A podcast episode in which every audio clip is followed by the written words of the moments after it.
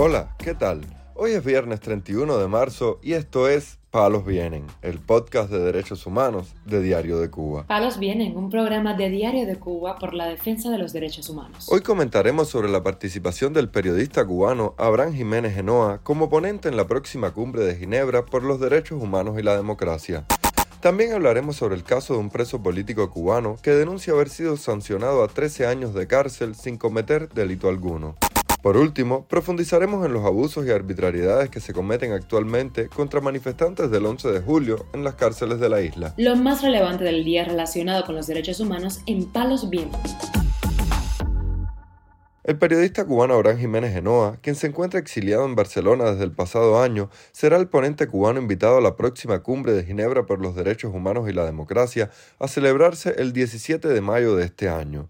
La organización del evento informó que reúne a cientos de valientes disidentes, activistas de derechos humanos, diplomáticos, periodistas y líderes estudiantiles para destacar situaciones urgentes de derechos humanos que requieren atención mundial, incluidos países como Afganistán, Cuba, China, Irán, Rusia, Ucrania, Venezuela y Zimbabue. Sobre Jiménez Genoa, uno de los fundadores de la revista El Estornudo, explica que se trata de un destacado periodista cubano obligado a exiliarse y recuerda que es nieto del guardaespaldas de Fidel Castro y el Che Guevara. También señala que Noah, actual columnista de Washington Post, ha dedicado su carrera a revelar las verdaderas realidades de la vida bajo el régimen autoritario en Cuba y recuerda que su trabajo le ha costado enfrentar hostigamiento y persecución de las autoridades del país. Abraham Jiménez Genoa ha obtenido reconocimientos internacionales por su trabajo, como son el Premio Internacional a la Libertad de Prensa del Comité para la Protección de los Periodistas y la beca Michael Jacobs de la Fundación Gao, entre otras distinciones.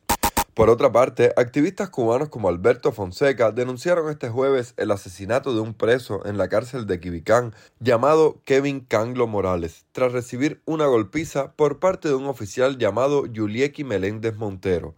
La información no ha podido ser confirmada hasta el momento por Diario de Cuba.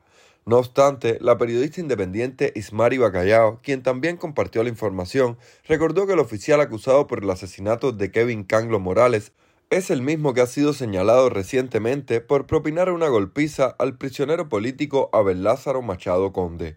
Por su parte, la también activista Glenda Rancaño agregó que el joven prisionero falleció en el hospital de Guinness, a donde fue trasladado producto de la golpiza. El prisionero político cubano Jorge Luis García García, condenado a 13 años de cárcel por su participación en las protestas populares del 11 de julio, denunció en una entrevista telefónica con Radio Televisión Martí que su condena es injusta y que no recibe atención médica adecuada en la cárcel de Quibicán. Espiritualmente me siento bien, pero tengo un problema de salud ahí, con el problema del informe de los golpes que me dieron. No me han dado solución. El trato no es muy bueno. Me están peloteando y me está creciendo el golpe que me dieron ahí.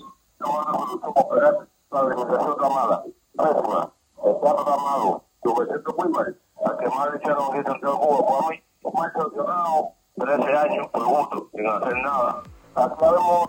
Su hermano, Daniel García García, ofreció más detalles sobre su caso a Radio Televisión Martí. La situación de él ahora en este momento es preocupante porque, dada los golpes que le dieron el día 11, le ha salido como una bola que le va creciendo en parte del cuello en el lado izquierdo, que es algo preocupante porque no han dado todavía ninguna asistencia médica para ver si lo llevan a un hospital, para saber qué solución le dan con eso. Ya he hablado varias veces con el educador y no le dan respuesta. La alimentación que es mala, es pésima. El trato ha sido muy malo para él desde que está en la prisión esa, porque le echaron 13 años de prisión injustamente porque no hizo nada. Y él se siente muy dolido por esa razón. Gracias a Dios él ahora cogió un curso y tiene una comunión religiosa que dan los miércoles en Boniato, en la iglesia católica, y él está asistiendo. Dice que por lo menos se alivia espiritualmente para no cometer ninguna locura, porque no es fácil 13 años de prisión, salir a la calle ese día.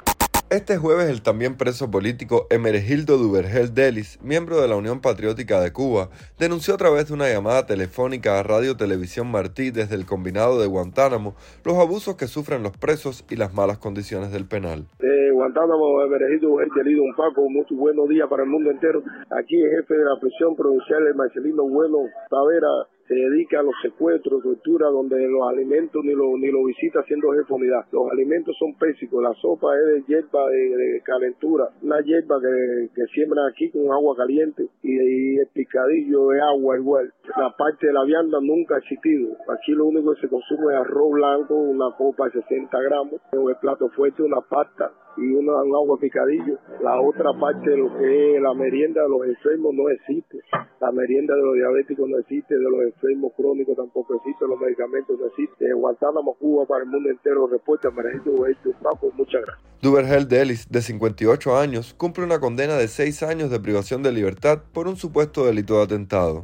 Mientras tanto, Sailín Núñez Pérez, esposa del manifestante del 11 de julio Michael Puig Bergoya, denunció al medio estadounidense la falta de atención médica que sufre el prisionero político cubano. Yo soy Lina Núñez Pérez, esposa de Michael Puy Bergoya, mismo sentenciado a 12 años de privación de libertad. En días anteriores mi esposo me comunica que estaba teniendo problemas de salud, estaba orinando la sangre. Él además es diabético e hipertenso. Ayer 29 de marzo asistí a su visita, donde lo primero que hice cuando llegué a la prisión fue hacer el planteamiento de la situación de Michael y que necesitaba que fuera atendido médicamente. Michael ayer me llama en horarios de la tarde, después de yo salir de su visita me comunica que lo iban a llevar ya a la enfermería. Yo espero que esté siendo atendido y que le den el tratamiento que él necesita. Como también no voy a tolerar un más problemas con el tema de las llamadas. Mañana voy para Eterza, sigo incomunicada con Michael. Lo que hago es de a raticos, de a momenticos cuando él le pide un favor a alguien que le presta la tarjeta. Mi hijo ya va a ser hoy ocho días que sigue en cama, enfermo, inmunodeprimido. Él necesita al menos escuchar la voz de papá. Pero para nadie es un secreto que la comunicación para nosotros lo es todo y es muy importante. Es como único tenemos cómo saber cómo están ellos, cómo saber cuando tienen visitas y todo lo que está pasando. ¿Dónde están los papeles de Michael Puy Bergoya? ¿Hasta cuándo se va a seguir posponiendo esta situación? Es libertad para Michael Puy Bergoya y todos los presos políticos. Cuba de luto. Libertad. Puy Bergoya fue detenido el 12 de julio de 2021 por participar en las protestas pacíficas del día anterior en la localidad de Guines, Mayabeque.